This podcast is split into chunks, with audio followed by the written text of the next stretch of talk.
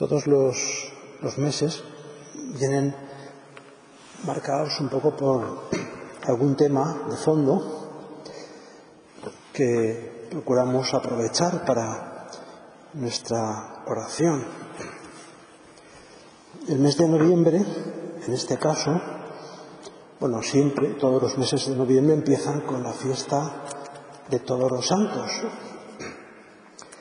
Y además, pues a finales de mes suele coincidir más o menos un día u otro, arriba o abajo, pero el final del año litúrgico y el comienzo del Adviento.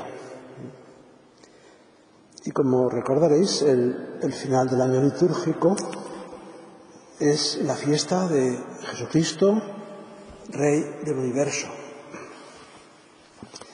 Bien, pues vamos a, procurar bueno, pues, centrarnos en lo que nos sugieren estas festividades. El último día, como sabéis, es San Andrés. Como dice el refrán, noviembre, dichoso mes, que comienza con todos santos y acaba con San Andrés. ¿De qué nos habla la fiesta de todos los santos? Pues nos habla de algo muy importante y es tener claro hacia dónde va nuestra vida.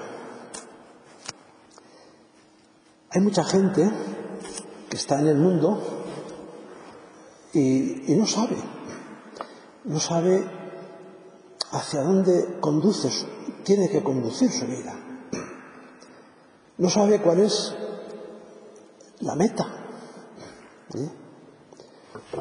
Tienen metas en la vida, pero, pero son metas a medio o a, a cuarto plazo, pero no metas últimas.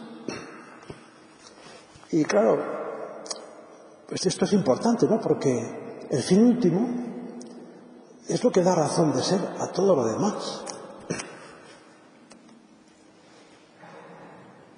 la, dice José Antonio Marina que la diferencia entre un náufrago y un navegante es que el navegante sabe hacia dónde va, ¿eh? tiene claro cuál es el rumbo que tiene que seguir porque sabe a dónde tiene que llegar. Mientras que el náufrago pues no sabe a dónde va, es arrastrado por la corriente. No sabe cuál será su final. ¿no? Quizá perezca por el camino, pero en cualquier caso no gobierna su vida, no dirija, no lleva el timón de la barca. Bueno, todos nosotros nos damos cuenta de que hay a nuestro alrededor mucha gente que, que son náufragos en la vida, que se esfuerzan mucho para conseguir metas, pero metas a corto o a medio plazo. Metas que les lleven pues a conseguir objetivos que se han marcado en lo personal, en lo profesional, en lo social, lo que sea. Pero solamente la fe en Dios nos ayuda a saber con certeza, con certeza, ¿eh? cuál es nuestra verdadera esperanza.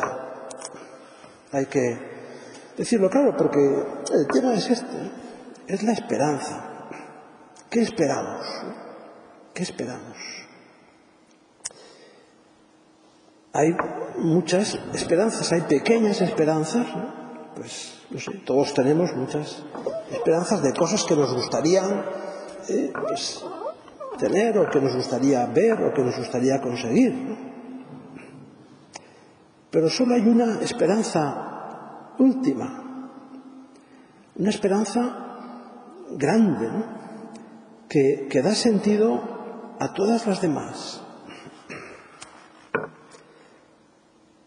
La gran esperanza. ¿eh? El, Papa Benedicto XVI tiene una encíclica sobre la esperanza, precisamente. Muy interesante, ¿no? Pues que quizá pues podría ser un buen momento ahora, de cara al Adviento, pues volver a meditarla. Y dice ahí Benedicto XVI unas cosas muy sabias, ¿no?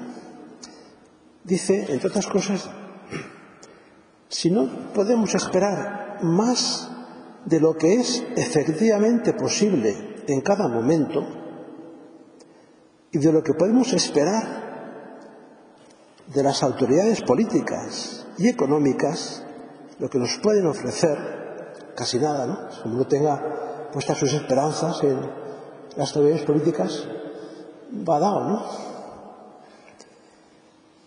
Nuestra vida se ve abocada muy pronto a quedar sin esperanza, sin esperanza. Es fácil, si uno pone sus esperanzas en esas cosas, ¿eh? lo que efectivamente es posible eh, en cada momento, o lo que podemos esperar eh, de las autoridades, ¿eh? pues nuestra vida va a ser muy, muy pobre. Pronto mm, quedaremos desengañados, ¿eh? decepcionados e insatisfechos. Es importante, sin embargo, saber que yo todavía puedo esperar, aunque aparentemente ya no tenga nada más que esperar para mi vida o para el momento histórico que estoy viviendo. Bueno, me parece que vale la pena pensar un momento en estas palabras, porque, claro, nosotros esperamos cosas, pero pero no, cosas, a veces son cosas que humanamente hablando no son posibles, ¿no? Son imposibles.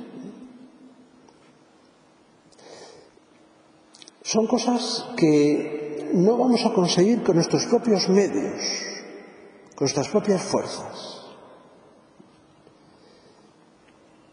Son cosas que Dios nos tiene que dar. Solo Dios nos puede dar.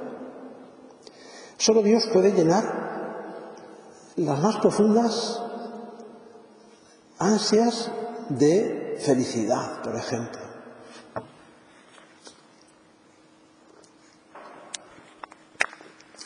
Solo, dice Benito XVI, la gran esperanza, con mayúsculas, la gran esperanza, una esperanza que es certeza porque tanto la fe como la esperanza, como la caridad, que son las tres virtudes teologales que recibimos de Dios, son don de Dios, suponen una certeza. Uno está seguro porque confía, yo sé en quién he confiado, dice San Pablo, confía en quien puede conseguir eso. Solo la gran esperanza de que a pesar de todas las frustraciones, mi vida personal y la historia en su conjunto están custodiadas por el poder indestructible del amor. Qué bonito es esto, ¿no? Porque aquí vemos también la palabra amor, ¿no? Escrito con mayúsculas, porque es un amor muy especial, ¿no? Es el amor de Dios. El amor de Dios lo puede todo, el amor de un Dios omnipotente. Es un poder indestructible. Nada puede oponerse a la voluntad de Dios. Nada puede oponerse al poder de Dios. Y Eh, nosotros hemos de pensar esto y aplicarlo a nuestra vida, eh, porque es una esperanza que es certeza, porque si confiamos en Dios, seguro que no nos va a defraudar, seguro que nos va a defraudar. Cualquier otra persona, cualquier otro, no sé, pues otro amor, ¿no? O otra eh, Meta nos, nos, defrauda, nos podría y nos defraudaría seguramente. Nosotros tenemos que ser testigos en el mundo, en este mundo, que está en una situación de crisis notable, Eh, hemos de ser testigos de esa certeza que se concreta en obras. ¿eh? En obras. O sea, lo que da certeza son los hechos no las teorías, ¿no? no las ideologías. Las ideologías fácilmente no se pueden engañar. Nosotros hemos de convertir en certezas esas cosas en las que creemos. ¿Cómo, ¿Cómo se convierte la fe en certeza? Pues poniéndola en práctica, viviéndola. Viviendo esa confianza en Dios que nos lleva, por ejemplo, pues a no perder la, paz, a no perder la calma, a no caer en ese activismo de la persona que piensa que lo va a conseguir todo con sus propias fuerzas. Esto, en un mundo en el que hay mucha gente que no cree en Dios, es, muy frecuente. Hay mucha gente que eh, se exige mucho porque, porque realmente la sociedad en la que vivimos es una sociedad muy competitiva, es una sociedad en la que constantemente se nos está llamando a una constante superación. ¿eh? hay que ser, hay que estar entre los mejores ¿eh? si queremos tener éxito en cualquier campo. Y claro, todos no pueden ser los mejores. ¿no? Y entonces eso produce, pues, muchas veces, pues, fracasos, produce, pues, pues eso, ¿no? El, rupturas interiores, ¿no?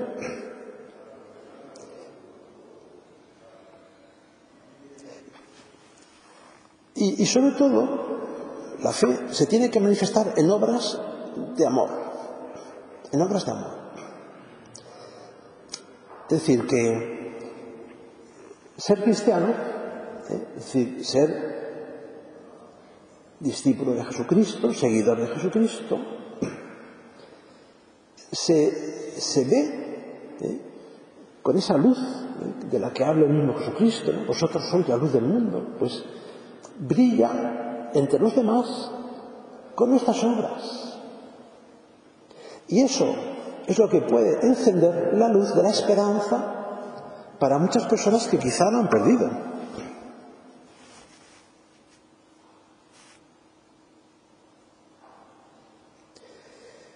Solo una esperanza así puede, en ese caso, dar todavía ánimo para actuar y continuar seguir adelante, seguir adelante.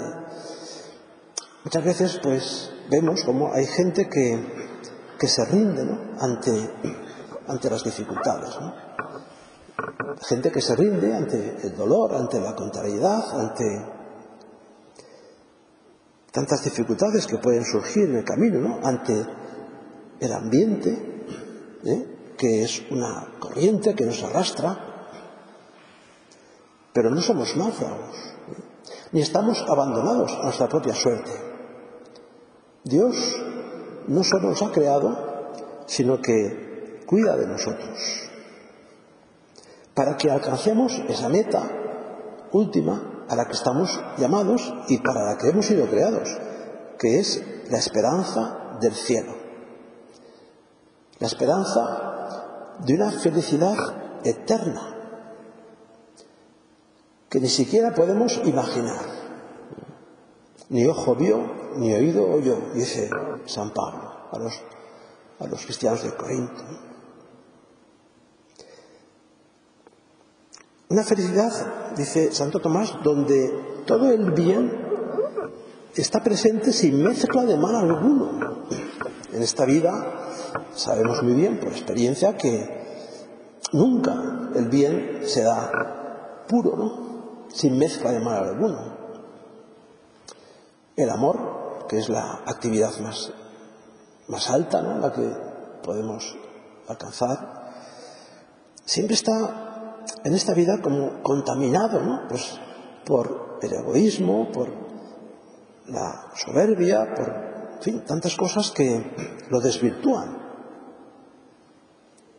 Y los santos han conseguido un grado muy alto de, pureza de ese amor por la ayuda de Dios, por la gracia de Dios. Porque han confiado en Él, porque han acudido a la oración con perseverancia, pidiendo ayuda, pidiendo. Porque han acudido a los sacramentos, a los sacramentos que nos, que nos fortalecen, que nos ayudan a parecernos más a Cristo, que nos purifican, que nos alimentan, que nos dan la vida eterna. El que come de este pan vivirá para siempre, dice el Señor. Es la Eucaristía, claro. Es más, el que cree en mí tendrá vida eterna. El que cree en mí tendrá vida eterna.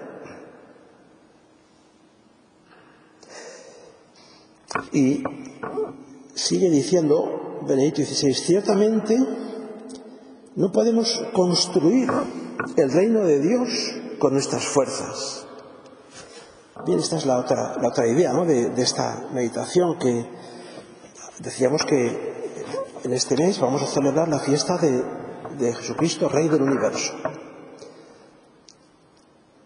Seguramente todos los días rezamos y rezamos el Padre Nuestro, que es lo mínimo que podemos rezar.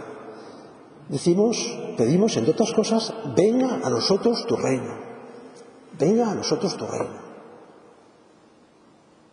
manifestando un deseo profundo.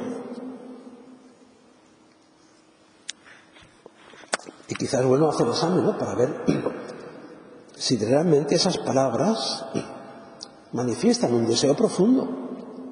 Venga a nosotros tu reino. Nos, gustaría, deseamos ¿eh? vivir en el reino de Dios, pero el reino de Dios no es solo la vida eterna.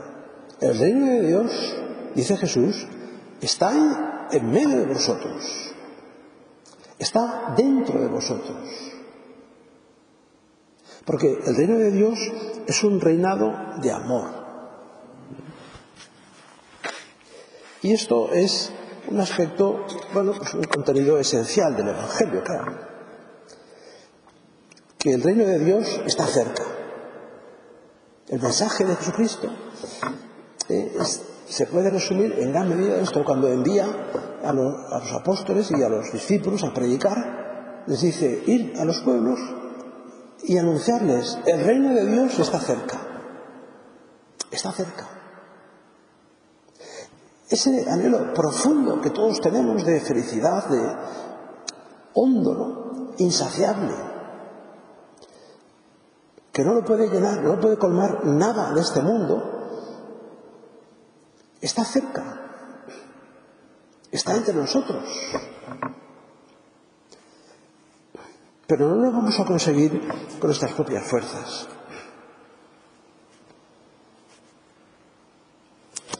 Es una, es una novedad en, la historia de los hombres. Es algo distinto, es algo nuevo que Dios trae. Es la paz de Dios. Esa paz que a veces nos falta porque estamos ansiosos ¿no? pues por conseguir esto o aquello, ¿no? porque la, vida actual pues lleva un ritmo muy acelerado y fácilmente nos podemos acelerar y perder de vista las cosas esenciales.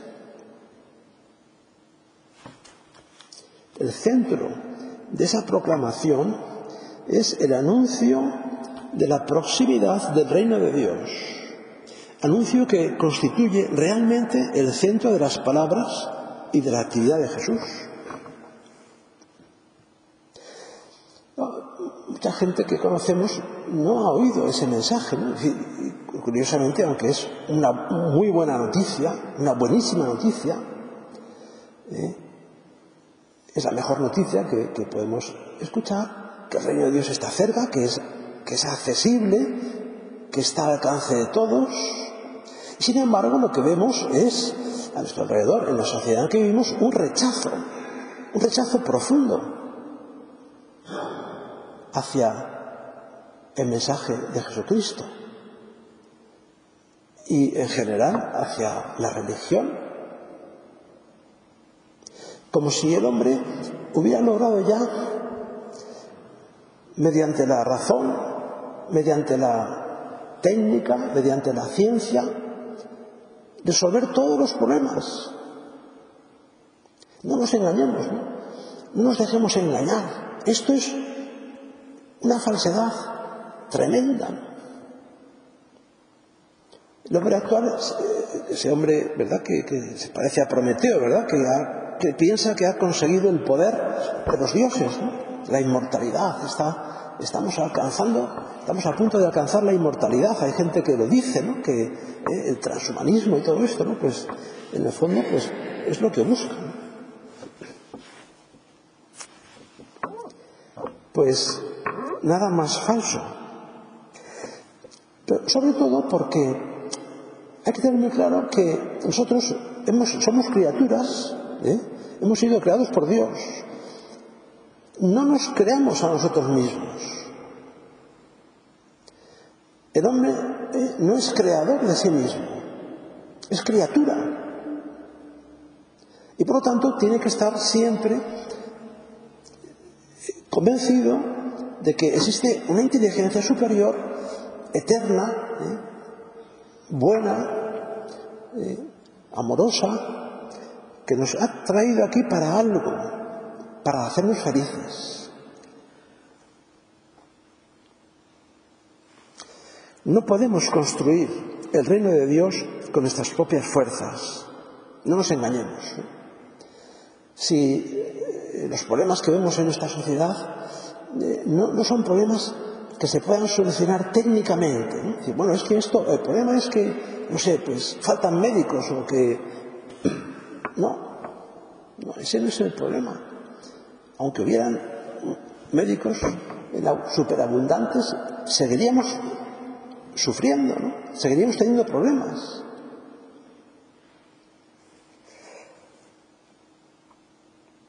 El reino de Dios, claro, si, si, si es algo, si fuera algo que es fruto del trabajo del hombre, pues sería algo, pues, bueno, pues que, que sería eh, caduco, ¿no? Es decir, que no trascendería ¿eh? este mundo. El reino de Dios es un don. Y, esto es también el mensaje de, de Jesucristo, ¿no? que las cosas importantes, las más importantes de nuestra vida, son un don. Y en ese sentido, pues el mensaje de Jesús es sencillo. Él nos dice, Dios actúa ahora, actúa ahora, en todo momento. Todo momento es bueno para que actúe Dios. Todo momento es bueno para pedir ayuda a Dios.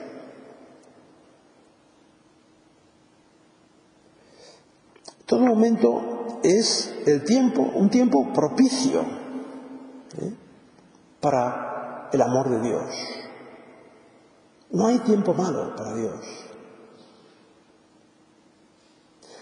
Todo tiempo, pues, ¿eh? podemos recibir el perdón, la misericordia de Dios en cualquier momento de nuestra vida, en cualquier momento.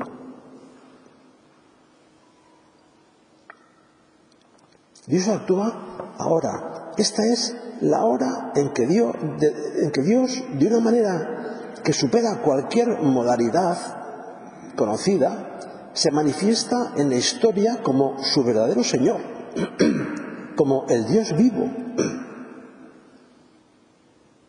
En ese sentido, eh, pues, reino de Dios, claro, es una expresión confusa, como vemos que pasó en el Evangelio cuando Pilatos le pregunta a Jesús, bueno, pero me dicen los judíos que tú eres el rey, ¿tú eres rey? Pues, pues sí, soy rey. Pero mi reino no es de este mundo.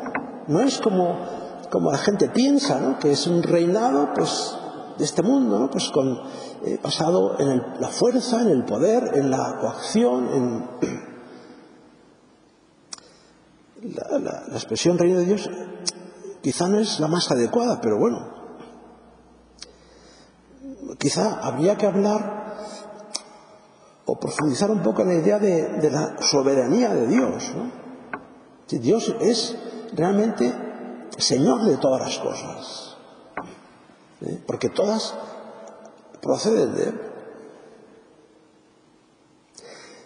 El reino de Dios ocurre en nuestro interior, en nuestra alma, ¿eh?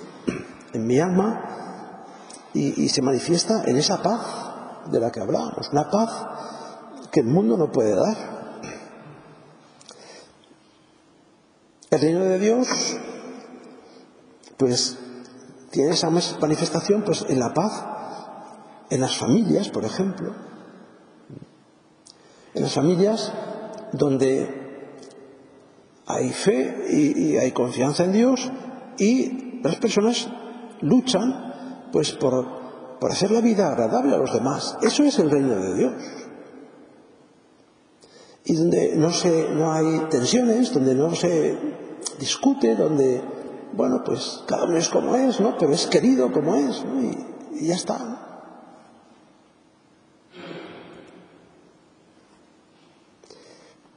Y claro, esto es lo que tenemos que transmitir, en primer lugar, dentro de la familia, dentro de la familia. Más que con palabras, con obras, ¿no? con actitudes, con actitudes. ¿Qué transmitiremos a los demás? Lo que vivamos nosotros, lo que vivamos. Y, y cuando en una familia pues se experimenta esto, pues eso se contagia, se contagia a otras familias, porque es atractivo. Es atractivo. Y claro, pues cuando uno ve eh, pues unos hijos mm, bien educados, ¿no? bien formados, unos hijos eh, pues que que han sabido, eh, pues, sus padres, ¿no? Han sabido transmitirles con hechos, no, solo con palabras, sino con hechos, con amor. Esos, esos valores, pues, eso es luz que ilumina. Y así se forman esos hogares luminosos y alegres de los que hablaba San José María.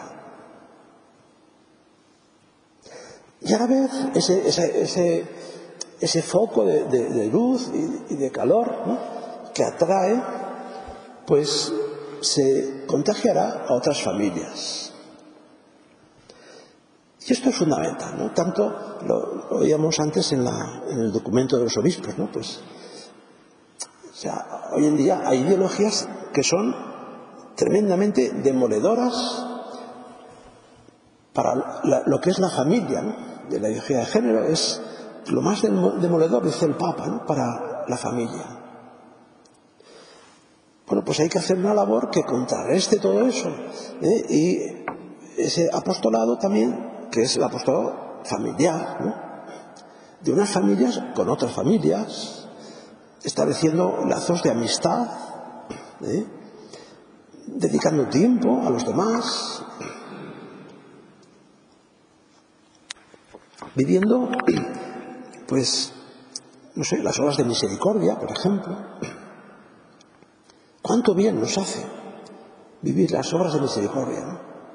¿Cuánto bien nos hace enseñar a que no sabe? ¿eh? Lo que sea.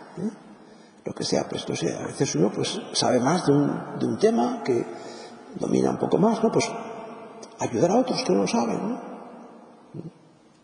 ¿Cuánto se agradece cuando una persona, por ejemplo, que sabe informática, pues te explica cómo se hace un asunto? ¿no? Pues, hombre, pues... ¿Y cuánto bien nos hace pues, vivir cualquier hora de misericordia? Visitar a un enfermo. Nos hace mucho bien. Dar consejo al que lo necesita. Nos hace bien a nosotros, le hace bien al amigo y nos hace bien a nosotros. Porque estamos para eso.